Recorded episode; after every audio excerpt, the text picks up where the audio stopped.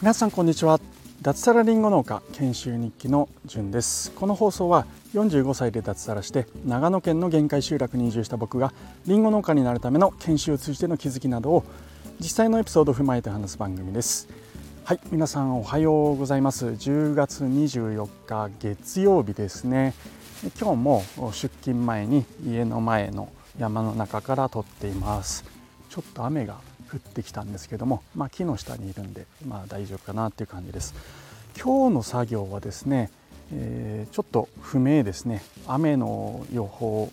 で、えー、なんだろうな。雨が降ってるとちょっと収穫とか、まあ、難しいのかななんていうふうに思っていますので、え、ちょっと天候と相談しながら、えー、降らなければ、えー、リンゴですね。シナノスイートとシナノゴールドの収穫。うん雨が降っちゃった場合はちょっとそれ以外の作業をましていくってことになるのかなっていうふうに、えー、思います、はい、天候と相談しながら、えー、農家はやっていきますので、はい、今日もそんな感じでやっていきます。で本題に入りますね。はい、えー、農地かっこりんご園の選び方という話を今日はしていきたいというふうに、えー、思います。先日ですねえー、僕が所属するトマージョ DAO というコミュニティ内で、えー、農地を選ぶ際の、まあ、注意点みたいなことを、まあ、これから新規収納を目指す方からあ質問があったんですね。で僕も今ですねまだ研修生の身なんですけども、えー、農地を探したり、まあ、実際に2つほど園地が決まったりしているので、まあ、その経験とあと周りの人ですね新規収納した方々とかのお話を聞いたり、しているので、まあ、自分の中でもちょっとまとめてみたいなっていうふうに、思って話してみようと思います。これから新規収納したい園地探しをしているそんな方の参考になればと思ってお話しします。で結論から先に言うと僕が一番大事にした方がいいというふうに思っていることは自分で変えようがない、えー、環境。ここをしっかりと見て選んでいった方がいいのかなっていうふうに、えー、思います。で自分が変えようのない、えー、環境って何かっていうとまああの家からの距離とかですね。あるいは出荷場所への距離。それとか、うん、標高ですよね、えーその園地の高さであったりあるいは畑の、うん、道路への設置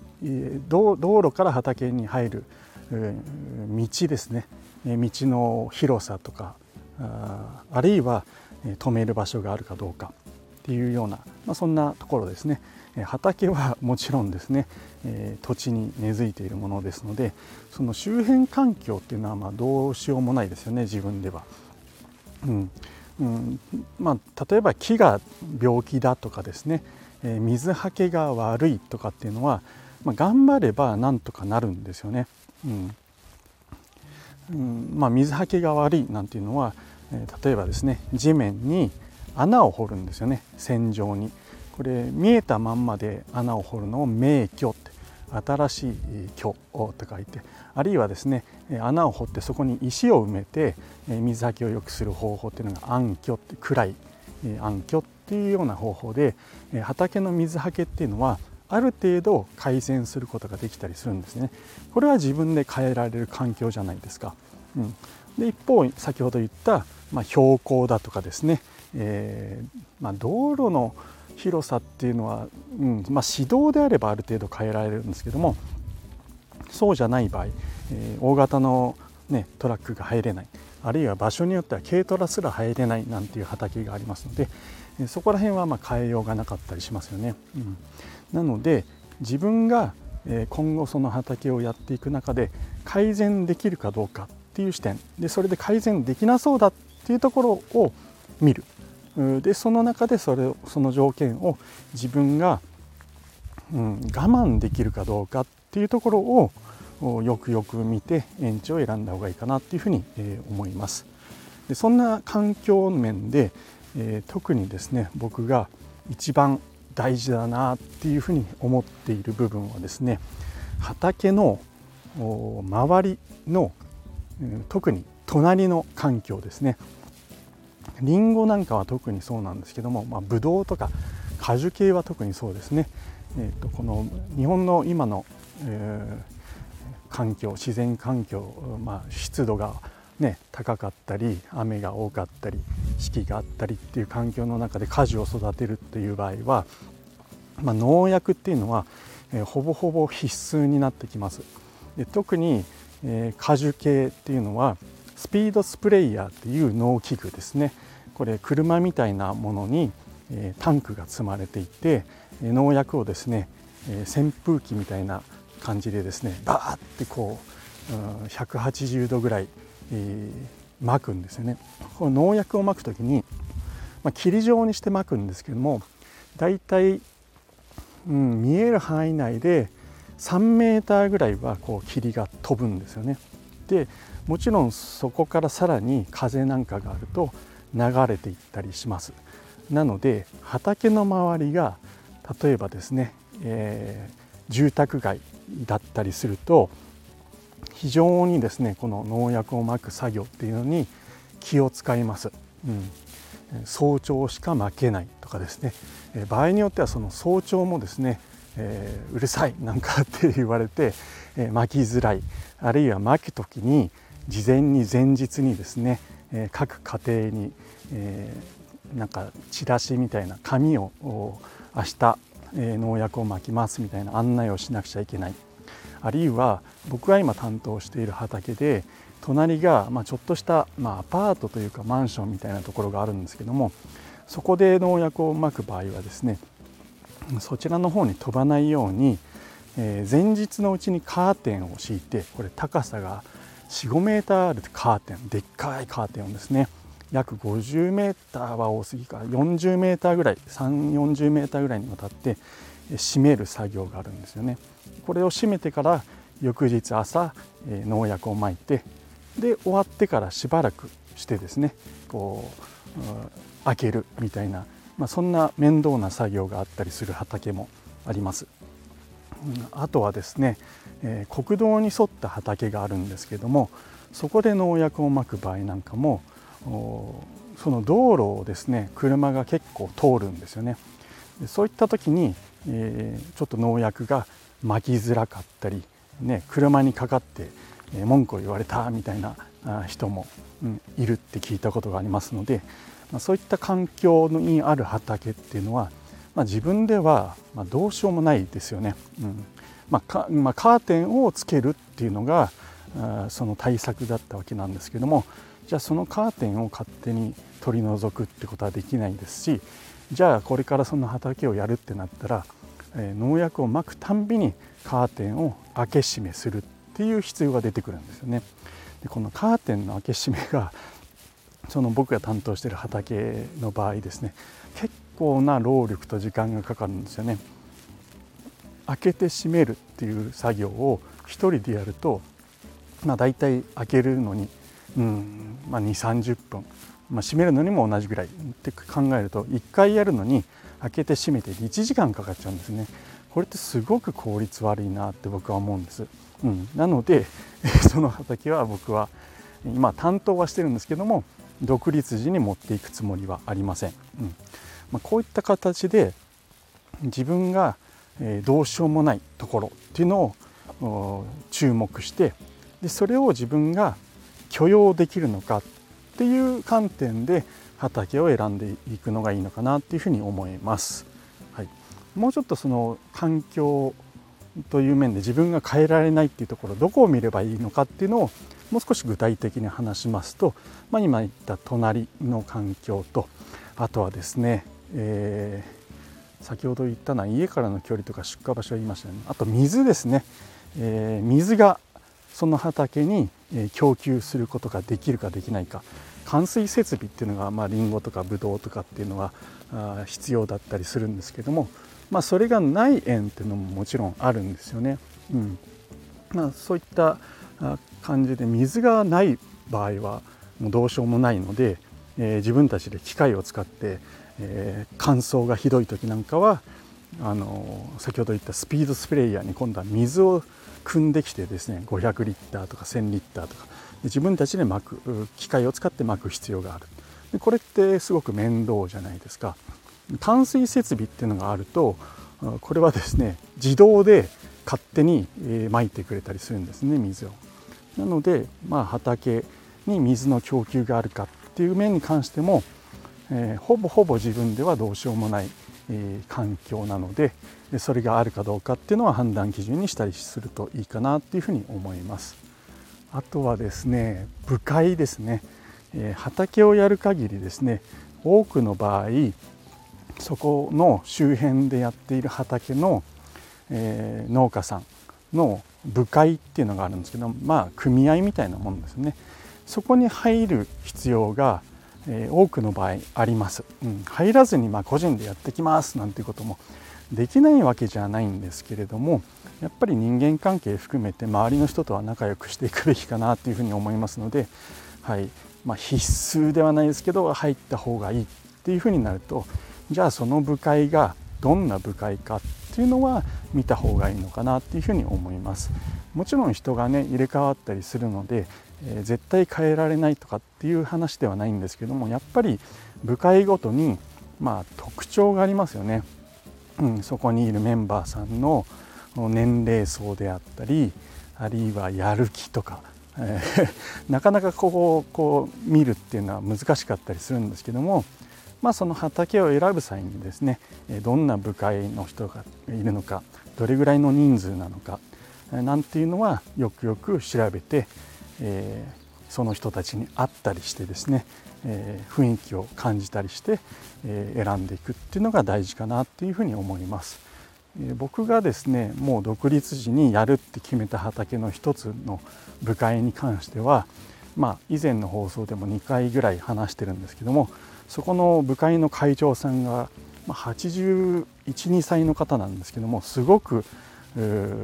やる気があってですね新しい技術を取り組んでやっていこうなんつっていまだにですねもう560年60年以上ですかねりんごを作っているにもかかわらず目をキラキラさせてですね新しい技術を来年も取り入れるんだなんて言ってやる気満々で、えー、すごくいい人なんですよね。で周りにいる若手農家さんなんかも、まあ、その人のことをこうなんだろうなあの 仲良くその人と仲良くやって、えー、かつですね、えー、向上心がたくましいななんていうメンバーだったのでもう僕はそこに関してはですねそもそも畑を見る前にもうここは入ろうなんていうふうに、えー、思ったぐらいですね。うんまあ、人それぞれえどこを大事にしたいかとかどこを譲れないかっていうのは別々にあると思うんですけれども、まあ、そういったところも参考にこうよく考えるといいかなというふうに思います。あとはですねこれはまあ土地柄によると思うんですけども僕がいる長野県の上田市に関しては、え、自然災害もあるんですよね。うん、台風あと氷ですねえー、まあ、台風なんかどうしようもないじゃないかって思われるかもしれないんですけどもやっぱり畑の立地によって台風がですね風が影響を受けやすい場所受けにくい場所っていうのが、えー、あります。うん長野県の場合、まあ、台風がま下から来て、えー、上に抜けていくって形で僕もちょっとまだ詳しく全然分かってないんですけどもその風が来る方向っていうのが大体決まっていて、まあ、そこにですねあの森とか斜面があったりするとその畑が守られたり、えー、あるいはなくて吹きさらしになっていて台風の被害を受けやすい畑なんていうのもあるみたいです。まあ、そこら辺わからないと思うので周りの人とかその畑のオーナーさんとかにですね、えー、よくよくこう聞いた方がいいかなっていうふうに思います。あと氷もですね氷の通り道みたいなのがやっぱりあるみたいで昔からよく氷が降る畑降らない畑っていうのがあるんですよね。これ不思議ですよね。面白いんですけども。でその氷が通る道っていうのが本当結構狭い範囲で、えー、本当畑単位で隣は氷が降るけどこちらは降らないなんていうところもあったりするのでまあ、そういったのもよくよく情報収集した方がいいかなっていうふうに思います。うん。まあ、こういった話していると、まあ、自分で新規就農者が判断できる部分っていうのは、まあ、意外と少なかったりするんで、まあ、本当人によく会ってですね話を聞いて選んでいくっていうのが大事かなっていうふうに思います。まあ、自分が判断できる中で一つ例を挙げるとすると雑草ですよね。雑草。これ皆さん雑草ってあのあんまり見分けて、えー、これは何どういう雑草だなんていう観点であんまり見ないと思うんですけども畑に生える雑草って畑によって全然違うんですよね、うん、種類が違ったり、えー、します、うん、厄介なのはよもぎとかですね。よもぎって食べられるあれ雑草じゃないじゃんって思うかもしれないですけど、まあ、畑にとっては結構厄介な雑草で飼っても飼ってもどんどん増えていくんですよね。うんまあ、そんなので畑にですねそのよもぎがあるかあるいは笹系ですね、えー、笹あと、えー、稲科ここら辺はすごく厄介なのでそれが生えているか生えていないかあそんな観点でも見ていくといいかなっていうふうに、えー、思います。はい、うん他にあったかな？まだまだありますね。あそうあとはその畑が斜面にあるのかあるいは土にですね砂利とか石がどれぐらい混じっているか。まあブドウとかリンゴって逆にある程度石が混じってた方がいいなんていうこともあるんですけども、まあ、あまりにも大きい石がゴロゴロしてると雑草を刈ったりですね、えー、する時に結構歯にですねその、えー、木石が当たってすごく刈りづらかったりするので、まあ、そこら辺も見たりするといいかなって思います。あとはな最近は野生の動物ですね。えー、山に近いとどうしてもイノシシとかですね、えー、なんだろうな、えー、鹿とかクマ そんなのもここら辺は出るんですけどもそれがですね、えー、よく出る畑なのかそうじゃないのか、えー、そんな観点でも見るといいかなというふうに思います。あとは新規収納を目指す人は、まあ、畑がね十分手に入るって人と新規収納時にですねあるいはまあちょっと足りないよなんて人もいると思います。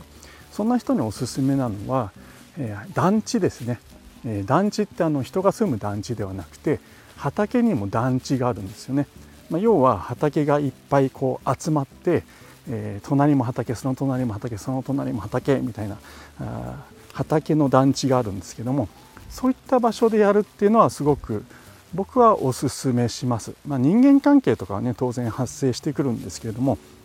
その団地の畑をやるとまあ、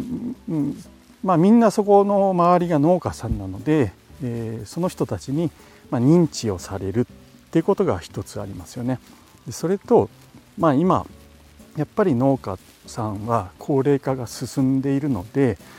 あの辞めていく人っていうか人がどんどん増えて多いんですけども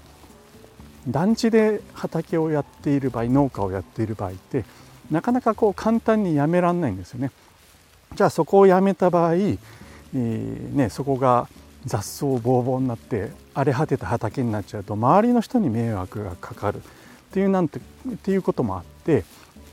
うん、やめるにやめられないみたいな状況があったりあるいはやめるにしても誰かにやってもらわないといけないっていうことで、えー、まあ、その団地でやっているとですねある程度こう信用もたまってきて将来ですね、まあ、そういう人がそう出てきた場合そういう畑が出てきた場合に、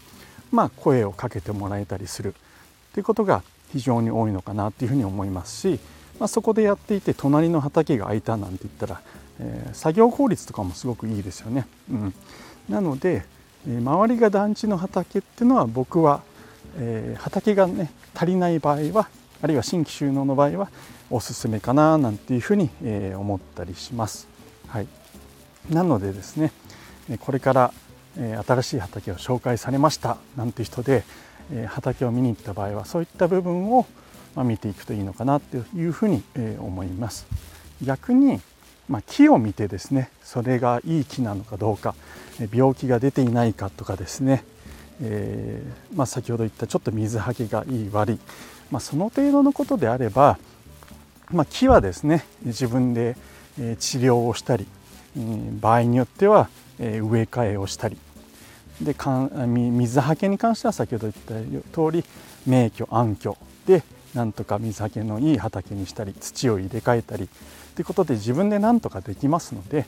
まあ、そこら辺を見るよりも、えー、全く自分ではもうどうしようもない、えー、環境変えることのできない環境の場所をあ環境をよくよく見て畑を選んでいくのがいいんじゃないかなっていうふうに思います。ということで、えー、本日のお話ですね農地かっこりんご園の選び方というお話をさせていただきました。これりんご園という話をしてるんですけども、まあ、他の農地にも結構通じる部分があるので、えー、何かの参考になれば幸いです。はい、えー、最後にお知らせをさせてください、えー、僕が所属するトマジョダオというオンラインコミュニティがあります。え、農家の方あるいは農業に興味があってこれから新規収納したいあるいは田舎暮らし移住に興味がある人たちが集まった、え、オンラインコミュニティです現在メンバー数は250名を超えて、えーま、毎日ですね今も加入者が増えている状況です、えー、興味がある方はですね僕の放送の概要欄にトマジョダオとはどんなところかっていうことを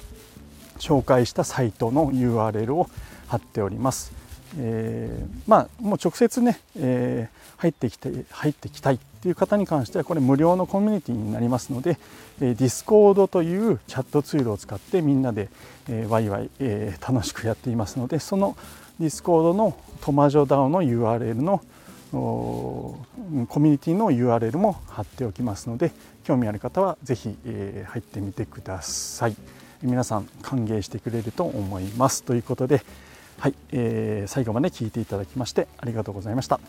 それでは今日も一日楽しくやっていきましょう。じゅんでした。ではでは。